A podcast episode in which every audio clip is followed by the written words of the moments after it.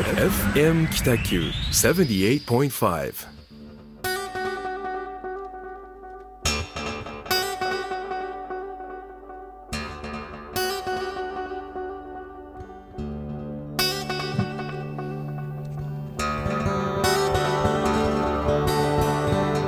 はいこんばんは。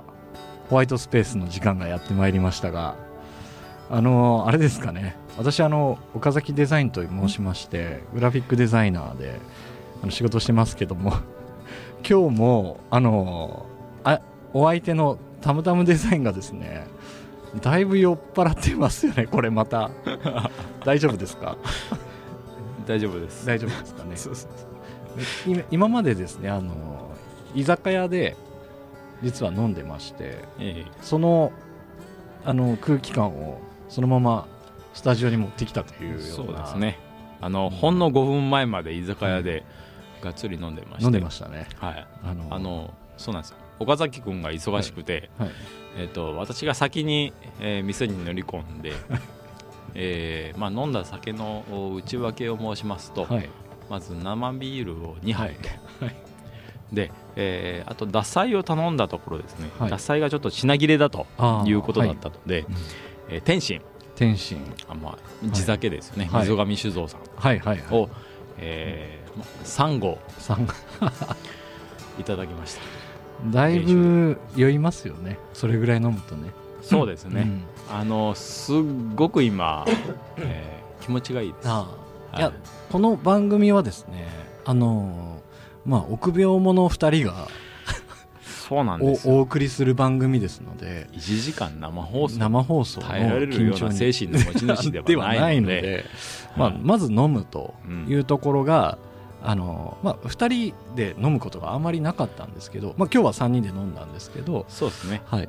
であのうん。あのー飲んで、あの何を言っていいかわからないみたいなことの時の方はうん。本音が出るんじゃないかっていうのがテーマですので、うんまあ、割と今日僕は割とですねしっかりしてるんですけど相方のタムタムデザインがだいぶ用取りますので、もうベロベロですね。今日はちょっとあの日本一のリノベーション建築士の あの新しい一面が見れるんじゃないかというところではい。今日もスタートしたいと思いますが。じゃあ今日は、えーここに来る前に飲んだお店をまずちょっと紹介しましょうか。そうですね、はい。あのやっぱり街を活性化したいので、はえっと、僕らが飲んだ、はい。あのもういい気分になってこうベロベロにな,、い。なりましたよっていうお店を紹介したいなとはい。思っております。えっと今日私がよ、まあ、私とあの岡崎君が寄ってきたお店はですね、はい。えーウルトラマン。あ違う。じゃあウオトラマンじゃなかったですかね。ウオトラマンでした。魚とはい。虎と魚と虎と男男。という漢字3文字で、えーウオトラマンですね、えー住所はですね、えーはい。福えー北九州市小倉北区の、魚町。はい。1の4の5の2階とはい。ですね。鳥町食堂街の中ですね。そうです。あの味わい深い鳥町食堂街の中で、えっと、オーナーさんはですね、はい。えっと、法政さんといって、昴生さん。実はあの私の妻が、うん。あー昔藤山ママっはいはいていう。ですね、えー伝説のバーがありましたよね。あ。りましたね、はい。あそこに通ってた時に、うん。えー働いてたスタッフさんがこう、はい。あの独立されて、うん。えーまあ、枝分かれといいますかこう小倉の町をこうねちょっとずつ元気にしていると、そいう。のチルドレンみたいな人ですね。そうですね、うん。藤山マはい。マのおチルドレはい。ンですねで法政さんというはい。のお店に寄ってまいりました。美味しかったですね。一瞬でしたけど、でも一瞬で三三合飲む人あまり見ないですけど。まあ今日ははい。あの本当はですねえこのラジオの番組の日に合わせて二人で一ヶ月ごとに飲むっていうのはあるんですけども、そうですね。あのなかなか今日僕はちょっと仕事がうまくいかなくて、先にあの竹末さんとはい。飲んでましたよね。あの 竹末さんっていうのはですね、あのクラフトワークスっていう、い。えーいわゆる工事をはい。する、うーまあ、会社でして、はい。えー、とまあ、私が設計事務所で設計をする図面を描くんですけど、はい。あのそれを工事してくれるっていう工務店さん、はい。まあ、建設会社さんとも言いますか、あーっていう、えークラフトワークスさん竹末さ竹末さん、ねい。いですよね。んですね。はい。でえーっとですねこのラジオの前にこの竹末さんと私が現場の視察というかはい。手掛けた物件。いえここれから手掛けようとする物件に、ええはい。行きましてはい。あのーまあちょっとこの後ラジオだけどはい。僕はどうしても酔わないとラジオスタジオに行けないから 酔わないと喋れないんだと。そうです、で付き合ってくれないかと。で言いまして、えークラフトワークスさんですね。あの、はい。小倉北区の中井に中えー事務所を構えております。洒落たはい。洒落た事務所を持ってますね、まあショールームにもなってますけどね。で実はこの竹末さんの弟さんと、はい。えー今一緒にいるこの岡崎君のはい。弟さん、弟が。誠君はい。仲いい仲いい。親友みたいな。親友みたいな感じ。はい。でその親友弟同士が親友同士の兄同士でのも、えー半分初対面みたいな。半分初対面ですよね。でもっていうなん10か分以内にはもうなんか一緒に飲んでましたよ。ね あの分かり合えてね。ですよね。はい。はい。や竹末さんの話すごい面白くて実はあのい、うん。僕このララジオ番組はですね、そういう、あの専門家というか、うん。プロの方のうん。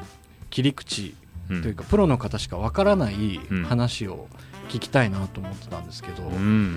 まあ、いつかぜひ来ていただきたいんですけど、ん。そのなんかねもうあの真骨頂なななんていうんですかもうそれそれまさにその話を今ここでしてもらいたいぐらい、はいはい。北九州の現状を捉えたような話を今されていたんですけどもそうですね。はい、それはやっぱりそのせ、えっと、施工をしている人じゃないとわからないうんお客さんの声から勉強された意見っていうのはすごい面白くて、うん。まあ、その横で田村さん寝てましたけどもあの僕も3合目も入ってましたね。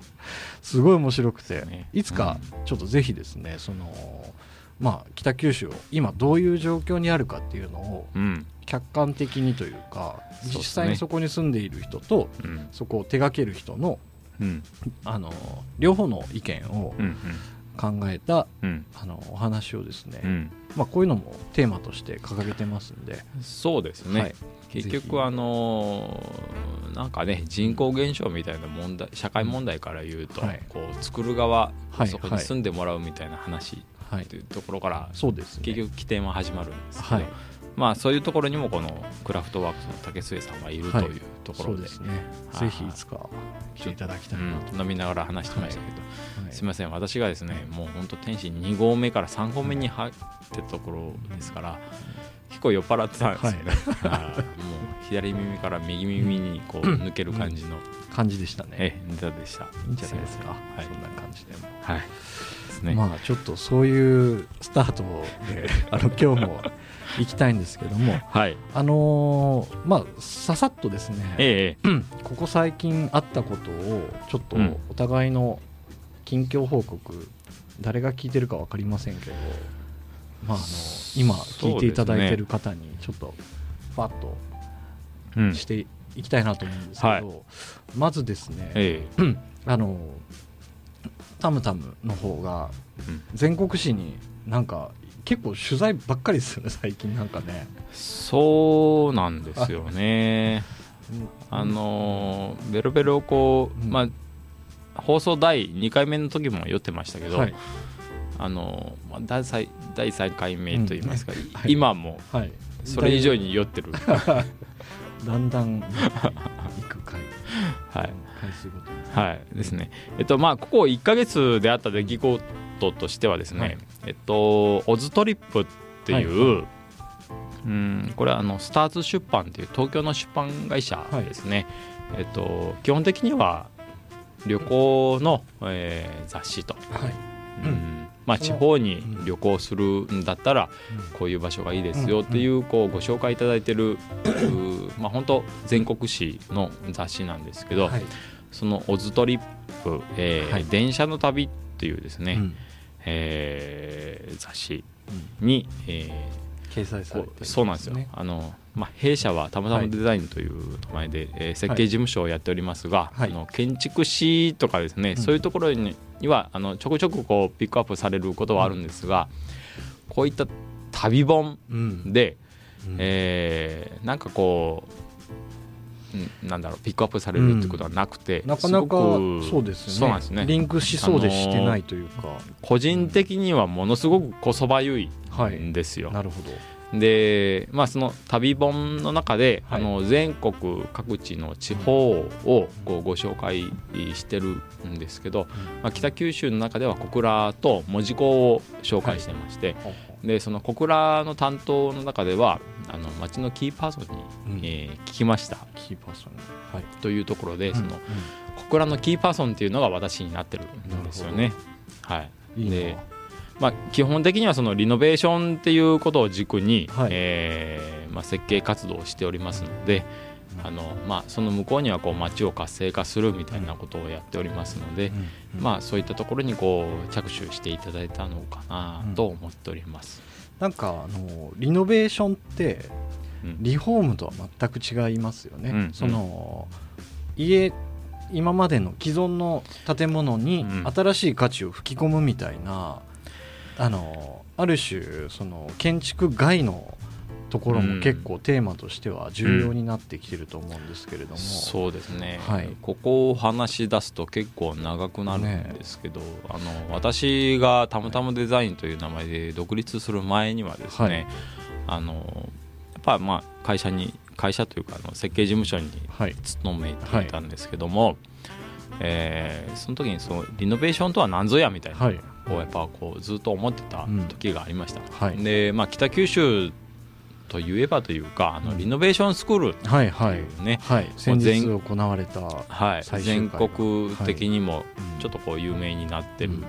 あの一種のイベントがありまして、はい。あのまあ、秋不動産はい。シャッターが閉まってるところはい。にどういうものをどういうコンテンツをこう持っていけば、うん。えー街につながるかとか、うん。まあ、事業化できるかうん。みたいなこうそう、まあ、2泊3日ないし3泊3日、はい、3泊4なんか合日の宿みたいな、ね、そうですそうです。ん、面白そうっていうところでで、まあ、うん。勤めてる時にえーそれに第1回目に参加しましてなるほど。で第1回目に受講生として参加した時に、うんあの去年あこと今年だったかな、うん。あのプロフェッショナルっていうね、はい。あの NHK の,、はい。あのすごく有名な番組に、はいはいはい。えー出演というかあのピックアップされたあの、はい。大島さん。はい。ブルーブルースタジオの大島さん。はい。まあ、リノベーション界ではすごく有名な方なんですけど、あのまあ、大島さんがこうユニットマスターといういわゆる講師役で入っていただきまして、あのリノベートは何ぞやみたいな僕、うん。このニュートラルなこの気持ちの中に、リノベーションとはこうだよみたいな感じでこうズドンとこう教えていただいた、まあ、半ばそうです。先生、うん、なんか師匠師匠みたいな感じが感じな方がいいるんですけど、あのーまあそれをもってあリノベーションってこうなんだっていうのが、うん。あー結構教え込まれましてなるほまあ簡単に言うとですねリフォームとリノベーションの違いっていうのは、どはい。リフォームっていうのは、はい。あのアルファベットっていう、うんまあリリ。フォームはい。ですね。形を元に戻す再生するみたいな。再生するですね。形を元に戻すっていう、ん。リターンのリなのか RE の。RE ですね。ですよね。はい。はい。RE に、えっとまあ、フォーム形のものですね、で対してそのリノベーションというのは、うん。リイノベーションっていう、はい。あの価値をもう一度みたいなところがありまして、うん。でそれをこう、まあ、第1回目の受講生として聞いた後に、はい。えーまあ、実務でやっぱりこうはい。リノベーションやっていくわけですよ。で実務で、えーリノベーションやっていく中で、まあ、リノベーションっていうのはリフォームとリノリノベーションの違いっていうのはうん。結構こう時系列的にはい。こう区別できるなと思ってほいわゆるリフリフォームっていうのは、はい。その過去あったものを、うはいまあ、一旦打ち消してはい。現在に持ってくる。はいはい。例えばキッチンのリフォーム。はい。も過去20年間使ってた台所を、まあ、あの刷新してはい。綺麗なキッチン現代に持ってくる使いやいすいとかですね、現代のメーカーさんが、ん。あー産出している、う既製品をこう、はいはい。入れ替えるっていうような、そういうのがリフォームかなとはい思います。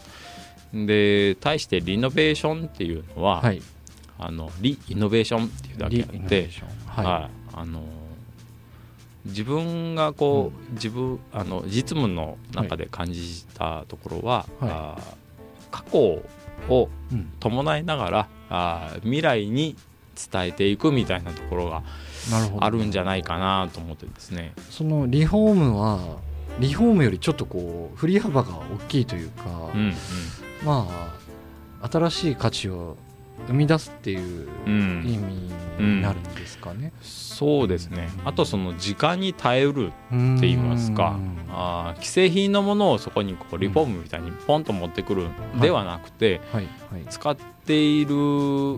う時間の経過を伴ってこう、いい味が出てくるという。かまあで無垢のそうですね。素材そのものを生かしていくと、例えばあの無垢の素材を使うと、はい。うん。こう経年劣化でいい味わいになるとか、だんだんその味わいが愛着になってくるとか、あーまあそういったこうリフォームだったらはい。過去を打ち消して現代に持ってくるので、新しいものを既製品のものを持ってくるのではい。現代がこうあの最終地点になはいってしまう、はいだんだんこれがまたあの1年2年経っていくとうん。あの古びたものになっていくっていうのがリフォームかなと思いながら、なるほど、まあ、リノベーションっていうと、はい。今度それがあのこう無垢の素材。はい。無垢っていうとあの木そのものとかですね、うん。素材そのものを台所の天板に使うとか、あー。それはその、あえて使うのか、うん。そうすることによって何かうん別の何かが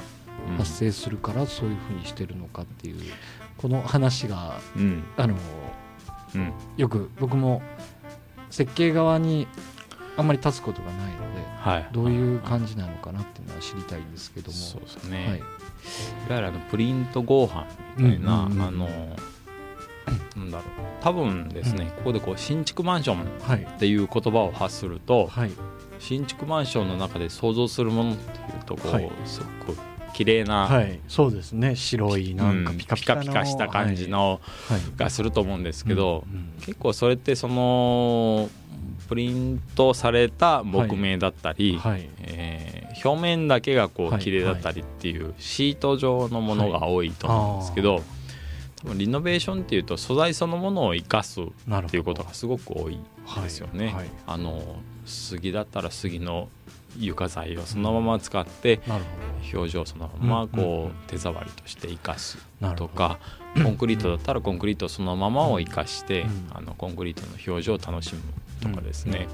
っていうまあ方がっていうと語弊はあるかもしれませんけどまああの色気はあります。出てきますよねそうなんですよね。あの日焼けっていう言葉があるんですけど、そのプリントご飯とかプリントされたうん。こう表現っていうのは、うん。日焼けするとこう劣化するんはい。ですよ。はいただその無垢とか、はい。あー素材そのものっていうのは、日焼けしたところでそれがいい味になっていく出ない。とかですね。はい。っていうのがリノベーションとの違いかなと思いますね、まああのすすごくうん。興味は個人的には、はい。ああるんではい。あのちょっとですねそれはまた二次会で聞きましょうかね。そうですね。でもあのえっと田村さんの設計の手法っていうのが、まあ、何個かあったとしたら、うん。その一つとしてリノベーションがあってうん。新築っていうのももちろんされてるはいますよね。してますね、うん。で今回そのリノベーションのキーパーソンとしてうん。このオズトリップっていうのに取り上げらそうですね。れたんですね。はい。門司港のトゥネルの原田浩平さんも、も出てますね。ね。はい。小倉うんのジャンルはあの私がはい。キーパーソンとしてこう、はいい、ろんな店をチョイスしてます。はい、で門司港はあの原田浩平さん、はい。あのゲストハウス。ゲストハウス。トゥネルのオーナーさんですね、トンネルが出てすぐのですね。そうですね、はい。がチョイスしておりますので、えーぜひあの皆様このオズトリップカメラあですかね、こうこう見えますかね。こちらですかここちらで、はい、これをあのアマゾンで、あアマゾンはい、なかなか書店ではで扱ってないようであぜ一応全国紙ではありますけど、はい。これをあのアマゾンでもお買い求めいただければと思います。あの私が一応キーパーソンとしてですね。出てるんですね。はい。ちょっとあの一言言いたいのはですね、はい。カメラマンがこれすごいやっぱ同行してるんですよ。取材の時に。はいはい。であのキャノンの 1D という 1D っていうのかな、はい。あの最上級のカメラで私を撮っていただいたんですけど、はい。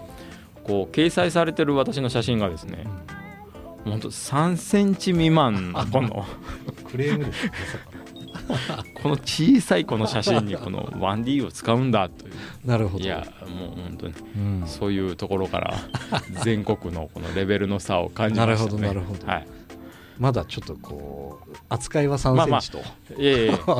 まあ私自身のね扱いはどうであれはい、小倉をこう紹介していただけるっていうところは、発信したいってことはい、もう感謝感激でございます。いやもう素晴らしいモチベーションの方と今お話しさせていただいてるなと思いながら ちょっと嘘っぽい。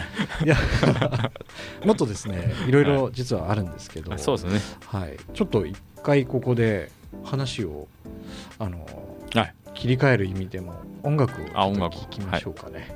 はい、わかりました。はい、じゃあ音楽をかけます。はい。どうぞ。FM Kitaku 78.5. はい。あのー曽我部圭一でございました。僕が大好きなミュージシャンなんですけども。あのーですねえっ、とまあいろいろちょっとこう切り替えようかなと思ったんですけどあのータムタムデザインがですねトイレを我慢している顔をしていますね すいません。もう本当トイレ行っていいって言ったらいやこの曲短いからもうちょっと我慢してくださいとはいダメ出しが出ました。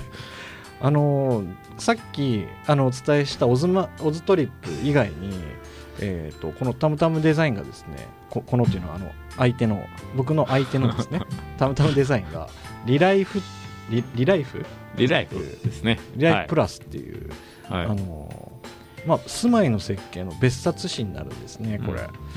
これに実は取り上げられてましてこれ結構しっかり宣伝されてましたよね、あ僕もそうなんですよね、ね。えっとあのまあ不走者うんっていうですね、はい。えっと東京の出版社はいですね。結構全国紙にはなるんですけど、はいあの去年末に、えーリノベ Renovation of the Year はい。っていう、まあはい。総合グランプリをいただきまして、それの特集をですね、4ページ特集でいただいております。これ全国紙ですよね。これ全国紙ですね、まあ、あの全国のあちこちで売られております。で、はい、あのそうですね。これをですねうち100冊買いまして、はい、お世話になった方々に皆さんに配ろうと思ってああいいましてですね、はい、で100冊もあればですね、あのまあ、今事務所に段ボール箱何箱かあるわけですよ。はいはい。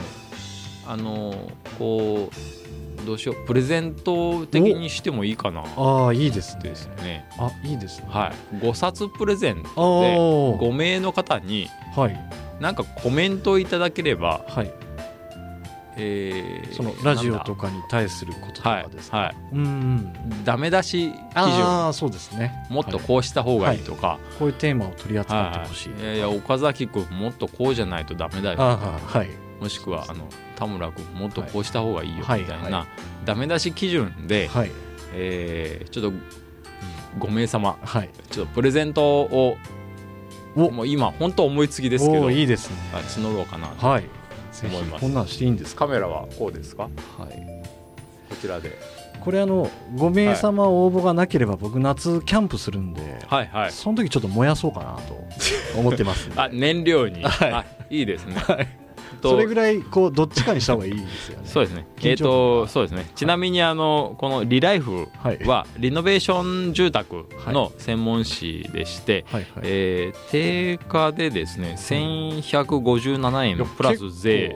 熱いですよね、そうですね。千定価で1250円かな、っっていう価格帯の冊子でございます、これねあのリライフの、はあ R のね書体が僕すごい好きだなと思いました。あなんかマニアックな話になりましたね、これではい R と読ませる感じ強気な感じは。確かにそうですね、うん、鍵括弧みたいな感じが R と読ませてる感じですね。なんかそういう強気なね、本に乗るですね。相棒田村誠一郎ということで、ですね。今ぜひあのリアルタイムでお聞きの方は、はい。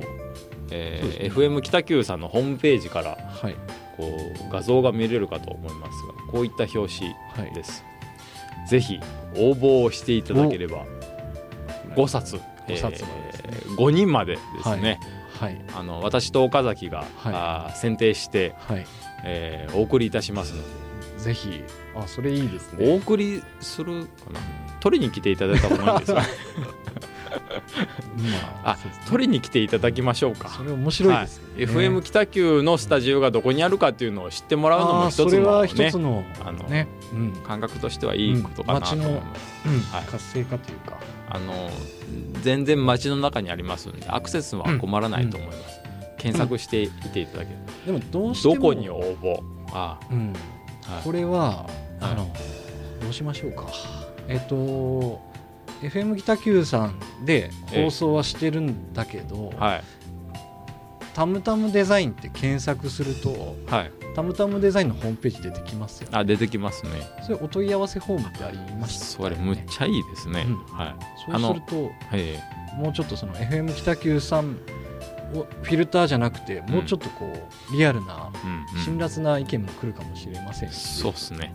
なんじゃこの作品はとかはい。いう、はい。プラスアルファのなんかそうですね。傷つく感じの言葉もいただけるかもしれませんので。じゃあタムタムデザインのはい。ホームページを経由して応募してもらいましょうか。あぜひ。はい、えっとちなみにタムタムデザインの、うん。うんえーメールアドレスは、はいはい、タムアットマーク、えータムタムデザインドットネット。ああですね。はい。まあホームページから来ていただければすぐど分っかります、書いてありますかねで、えー基本的にはダメ出しはい。です。あの僕か岡崎がへこむようなコメントをはい。いただければ、はい。え5冊、はい。え5冊。ー用意いたします。のわかりましでぜひふるってご応募いただければとはい。思います、たわかりました。じゃあちょっと急遽ですけどこのリライフ、えっ、と別冊、えー住まいの設計のリ別冊のリライフプラスという本をフプラス、5ね、冊プレゼントとはいいうことで、プレゼント。とはい。いうことで、よろしくお願いします、はい。ぜひあの僕らがへこむようなコメントをいただければですね。もうねそれ4回ぐらい言いましたけど。へこみたい。へこみたい、ねそういうのをちょっと求めてるところもあったりしますんで。はい。でそれをバネにですねあの頑張りたいと思うんですけどそういうえタムタムがですねまだえ。あるんですけど、第29回、えー福岡県美しい街づくり建築賞で、うんうん。え2作品ですかね手掛けられた、そうですね、はい、これはええっと、はい。佳作をい佳作。いただきまして、はい。えっと2件はい。ですね。うーんとですね、はいあのまあこの賞の趣旨から言いますと、はいあの福岡県美しいまちづくり建築賞はい。という、あの建築設計に携わるものがですね、えーどれだけこの福岡県のあの景観に配慮して、はい。えー建築をしたか建築設計をしたかというところを表彰する、うんなるほど。えーあの表彰でありますねそうですね、うん。やっぱりこうどれだけですねあの事業に即してなくて、えー周りにこう配慮したかみたいなところがありましてと実はですね、あの入賞こそはしてないんですけど、あの弊社が、はい。えーエントリーした2件はい。があの佳作そのまんま 2, 2件とも2件とも佳作。はいでまあ佳作っていうのは、うん。いわゆる枠組みとしてはその最終選考まで残りましたよっていうエントリーした中からですね、えー残りましたよっていうのが佳作でございまして、えーっとですね、弊社がですね、タムタムデザインが、あーエントリーしたのは、一般建築の部では、はい。コンテナショップ。っコンテナショップ。ていう、はい。えーコンテナショップはですね、えーまあ、具体的に言いますと、文字駅はい。ですね、赤レンガプレイス、はい赤レンガプレイスっていうあの赤レンガ館とかかですね、海側にあるのそうですそうです、はい門司駅からこう海側にある建物の中にあのコンテナショップを置きました、でえっとまあひ非常にその設計というかデザインとして難しかったのはあの赤レンガの建物に対して、はい。はい。こう新しいものをはい。作るうん。というところでどれだけその赤レンガをこうリスペクトしてうん。邪魔しないか、もしくは馴染む。でそこからまたこう地域に対して反映していくかみたいなものを考えた時には、コンテナしかないかなという、まあ、それはまあ赤レンガ館さんからのご依頼でもありましたので、はい。はい。えーそれをこういかになじませるかみたいなのをすごくこう思案しまして、まあ、できたのがコンテナショップという実例ですね。で、まあ、コンテナショップというだけあってこれは運営はですね赤レン赤レンガ館はい。がやっておりまして、はい。えーそこにこうテナントを募るというこのコンテナの中で、えーまあ、商売をしてもらえるはい。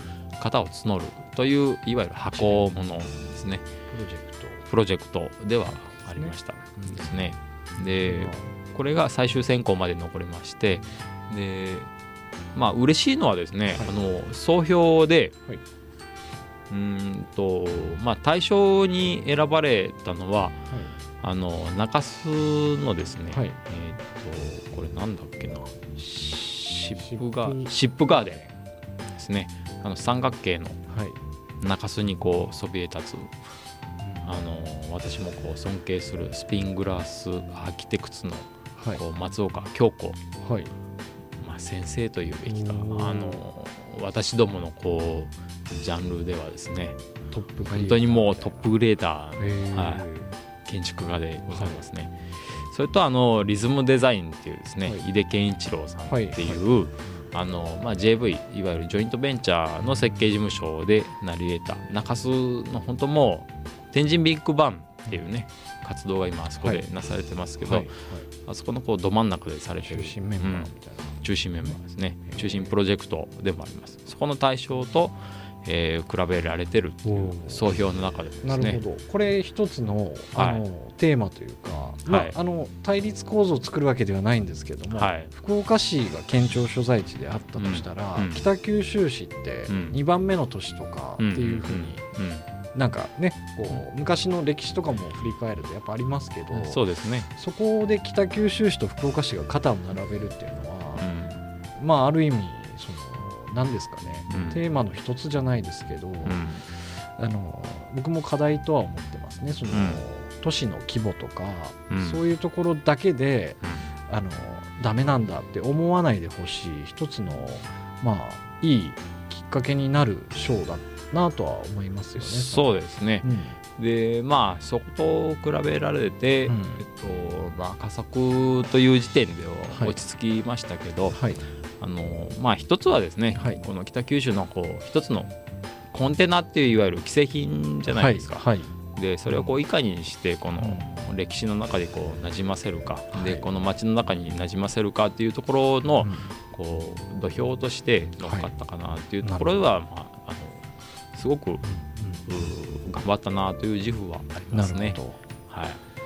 まあ、こういったうん。すごい対象と選ばれた中洲のあの、ですね、シップガーデンと横並びで、えー並べて。でなんかあの佳作の中に安藤忠雄さんの建築も入ってるっていう、そうなんですよ。びっくりしたのはですねはい。横並び本当に同列のね横並びの佳作の中でね。安藤忠雄さんの、えーっと何だったかな。そうですね宮古町宮古宮古町立のお稲原小学校小学校建はい築はい。とですね、あともう一つは TOTO ミュージアムあっていう。小倉のですね。ですね、うん。あそこのあの あずさ設計っていうですね、はあの北九州スタジアム、はい。えー三国はいはい。ですねワールドスタジアムはい。を設計したあずさスタジアムと同列に扱われていう弊社タムタムデザインが安藤安藤忠雄とあずさ設計とすタごいですね。はい。佳作に並べられて。全然佳作でもあの嬉しいですよね。うん。はい。いやーそうですよねはい。その結構その北九州っていうのが、うん。あのまあ、町の規模から言ってこういうのが取れないかと思いきややっぱり日本一もなってますし、うんうん。こういうね安藤忠雄みたいなあの安藤忠雄さんみたいなそのオリンピックにね顔が出てくるような方とこう肩を並べていいけるっていうのはある意味こねこの町でもそういう仕事が成り立つっていうはい。一つの証明にもなりますよね。なりましたね。はい、まあ、僕はそういうのをちょっとあの田村さんからですねよく刺激を受けてますんで聞いて聞いてる方もそのね例えばどこで聞いてるか分かりませんけど山奥で聞いてる少年のね、うん。秘密基地をずっと作り続けている少年がもしいたとしても、はいはい。そういう方も、はい。その北九州でねそういう世界的に有名な建築士と肩を並べられる仕事がうん。全然できますといううん。証明になりますんで、うん。これはちょっと全、ね、あのぜひ夢を持って頑張ってほしいなというすごいなんかいい人でしょ？嬉しいですはい。ね。いやありがとうございます。まあ、でもこういうラジオしたいなと思ってたんで、まあ、このねそうですね。はすごすごはい。いことだなと思はい。ってます。ともう一つですね、はい。あのリノベーションリフォームの部門で、はい、えっとロフトハウスっていうのが、あピックアップされてますね、はい。これも佳作で入っております。あはい、はい。まあ、今回のこのあの福岡県美しいまちづくり建築賞で、え2つ名前が入っているのは牛だけかなおおすごいですね。は二つ。いまあ、良くも悪くも佳作ですけどあの、まあ、2件も入ればいや素晴らしいに匹敵するのかなと思いながらですね。思いやっております。いいいいと思います、はい。そういう活動ですね。ですね。まあねこういろいろありますけどそういうのにこう頑張ってチャレンジしていくっていう一つのはい姿勢をしてもらえたらなと思っています。であのもう一つ宣伝があるんですけども、はい。あのちょっとですね人間としてこう悲しく悲しいんですけどあの生理現象がそうなんですよ。発生してるんです。よ、はい、今メモ書きで訴えましたけど、はい、ということで私が川屋はい。にちょっと、はい、ぜひできていただけたらと思いますんで一回ですねあの音楽を曲をはい、曲をかけながらちょっと皆さんあのリセットさせていただこうと思っていますんでよろしくお願いします、はい。じゃあ次の曲を聴きください。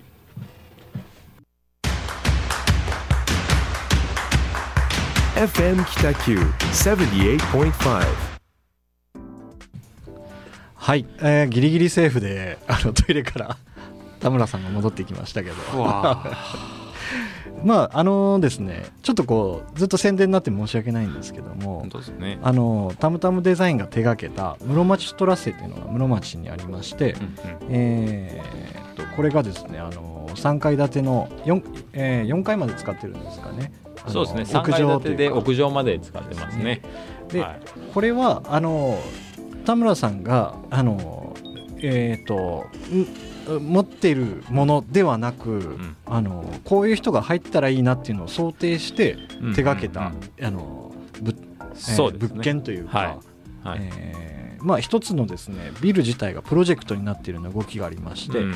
うん。でそれを室町トラッセというふうに名付けて、うん。えーいろんなお店が今入っててですねあの、はい。有名どころでいくとあのカレーのインドキッチンギタンジャリさんとかですね、はいあの雑貨のアリンさんアリンさんですね。とかですね。はい。あと事務所関係、えーまあ、マッサージのあの室町さんとか、うんうんうん。いろいろ入ってるんですけども、うん。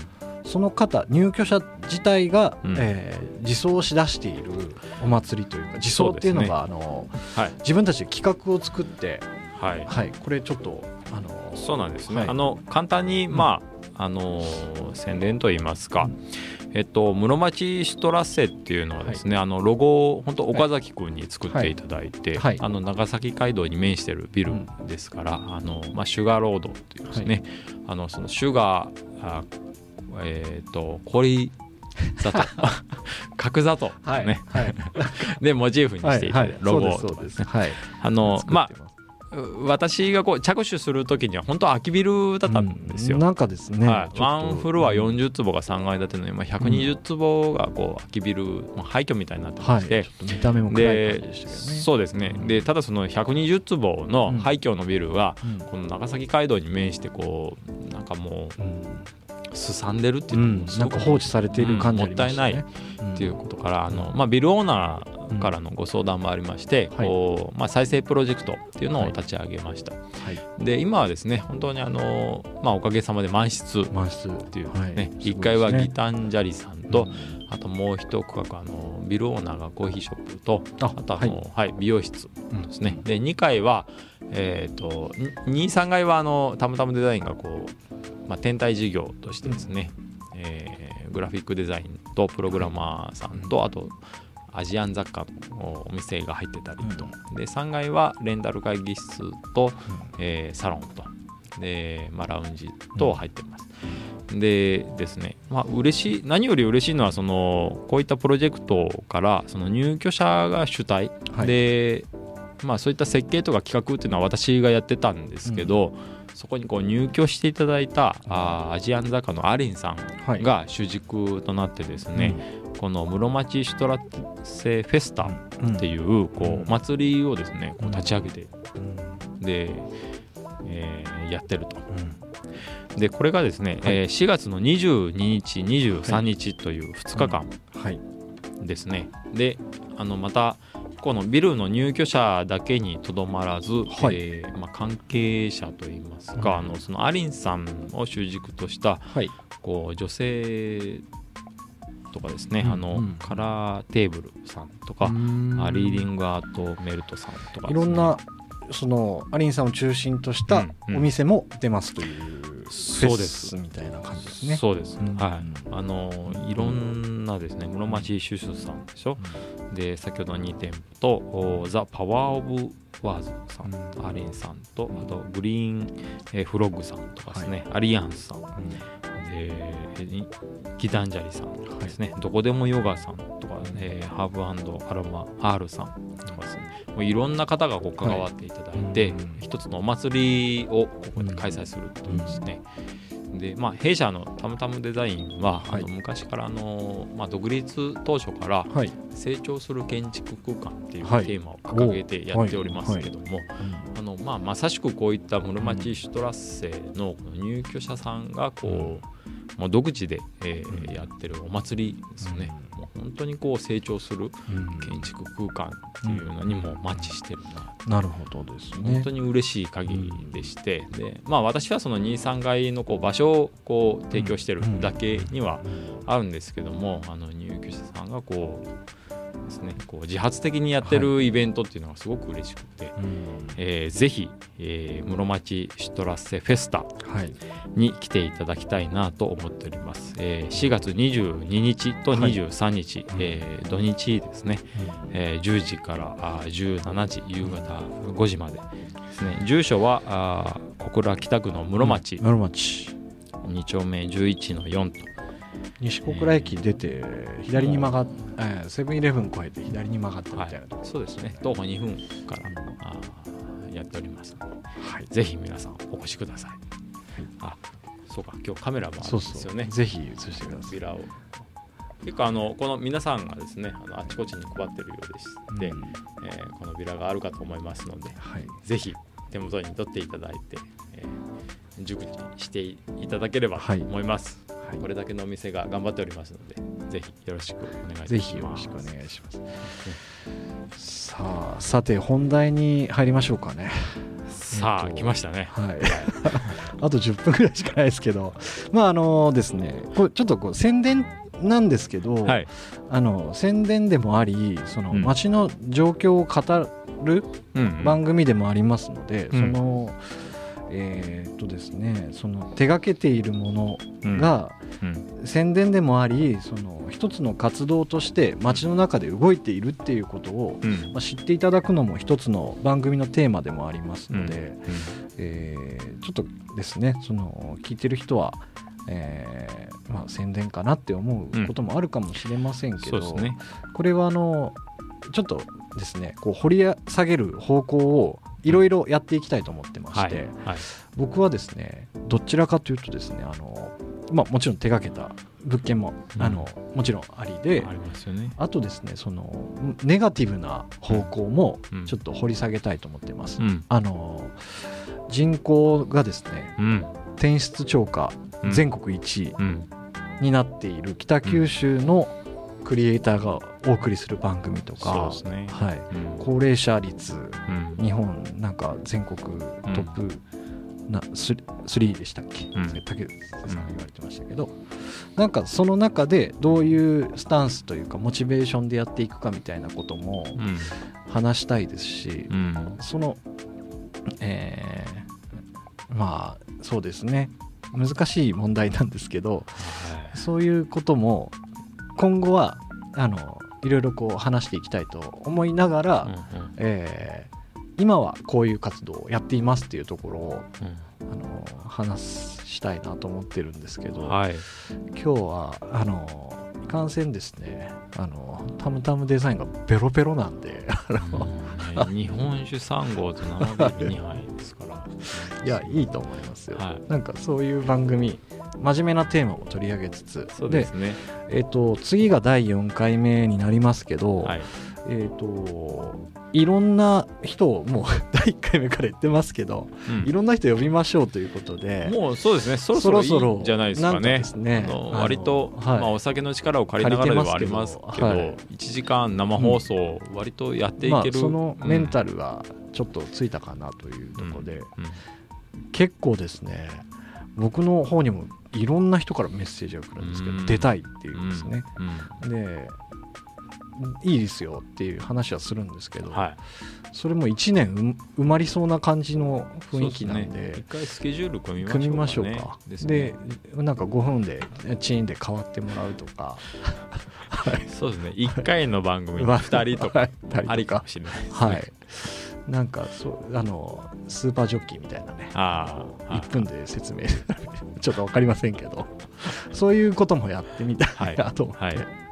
なんかですねあのその町の主役っていうのたくさんいろいろいるんですけど、はい。そういう人たちがあの自分のことを発信するっていうのがあのですねうん。これもみんなやっぱり思うことなんですけど、うん。未完成のまま出してるんですよね、うん。いろんなことを。そうですね、はい、うん。でその未完成の状態のものを発信していろんなことを言われるんですけども、うん。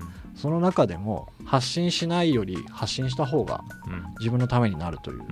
僕はそれをちょっとこうテーマで、うん。あのラジオだったりとかいろんなところにメディアにでタムタムもそうだと思いますけど、出るっていうのがですねあのーまあ度胸というか一つの運を呼び込む方法って言ったら怪しいですけど、うん。そういうところに出続けることがですね、うん、なんか自分にとってプラスになるんじゃないかなというふうに、うん。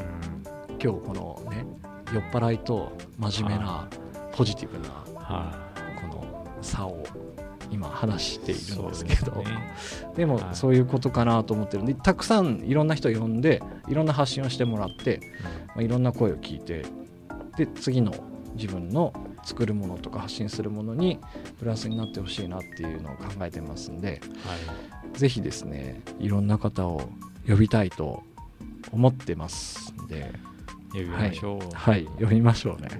もうこんな時間ですか、はすいません。なんかもはい。うたまたまの話ばっかりで。いいやいいです。大丈夫です、うん。まあ、次今今月はこれだけちょっと凝縮されてましたけど、はい。来月はそんなにないと思う まあ、僕が喋らなかったのもそんなに言うことがなかったっていうところはありますけど、ね。いや岡崎君もはい。あの、なんだっけ、はい。トロッコ列車あそうなんですよね。ね。はい。それちょっと言おうと思ってましたけどトロッコ列車の天井をですね、うん。実は僕あのえー、と3月18日かうんから変わったんですけど、うん。その天井を描いたりとかして意外に街の活動もやったりとかですね。うんすごいですよね、はトロッコ列車ってあの門司港駅から門出てる。司港駅の、はい、潮風号でしたっけ？ちょっとそうそうはい潮風号号ですすね。あそこの天井のデザインをの、はい、されてる、デザインはやってやりましたね最近、うん、潮風号気持ちがいいですもんね、いいんですよ。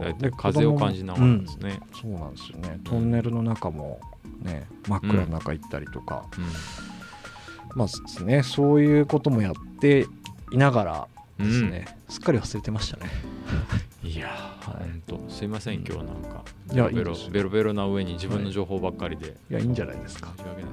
来月はあのはい。岡崎デザインはい。またね。3分ぐらい多分あると思いますけど。いうことがそんなにないっていうこそとでんなことはない 掘り下げていけば。掘り下げて。はい。ね。うん。